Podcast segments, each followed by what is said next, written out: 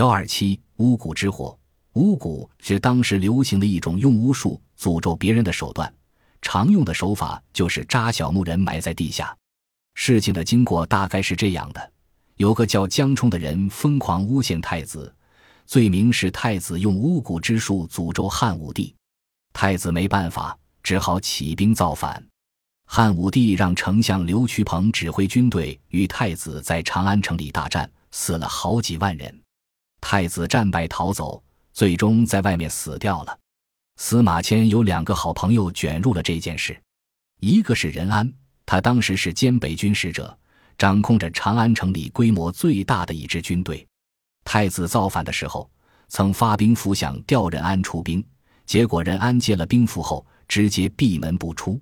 这是被汉武帝认为怀二心，所以任安被汉武帝腰斩。一个是田忍。他是丞相府司职，当时被分派去看守长安城南最东边的富昂门。太子逃到这个门时，他让太子逃掉了。这个罪行当然更严重，也是腰斩。连最初替田人求情的人，被汉武帝一责问，都吓得自杀了。司马迁当时就在汉武帝身边做中书令，但也只能看着朋友被处死，不敢多说什么话。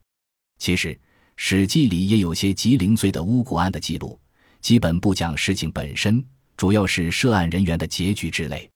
这些内容到底是司马迁所写，还是后人所补，一直众说纷纭。到了一千多年后的宋朝，司马光写《资治通鉴》的时候，在班固那个梗概的基础上，终于提供给我们一份首尾完整、逻辑严谨、情理圆融、冲突强烈。细节封善的关于巫蛊事件的叙述，这个故事讲的是一个雄才大略的父皇和没有什么才能但很善良的太子的冲突。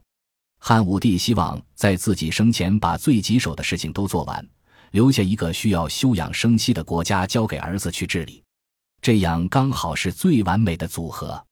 但是那些专门帮助汉武帝去执行残暴任务的人知道，一旦太子即位，自己就完了。所以他们千方百计地破坏这个计划，这里面最凶恶的就是那个江冲。汉武帝一次次希望和儿子达成和解，但是奸臣和小人们却一边把太子往绝路上逼，一边传递给汉武帝错误的信息，终于酿成大祸。知道真相后，汉武帝惩办了奸臣，造死子宫，表达了对太子的思念。这是个非常动人。还很有教育意义的故事，当然，这个故事和李夫人没有一点关系。不负责任的设想一下，以班固的性格，如果能读到这个一千年后的故事，大概也会表示赞赏，而不是去戳穿。近代以来，许多介绍汉武帝的书和电视节目，都是在司马光这个故事的基础上讲述的。本集播放完毕，感谢您的收听，喜欢请订阅加关注。主页有更多精彩内容。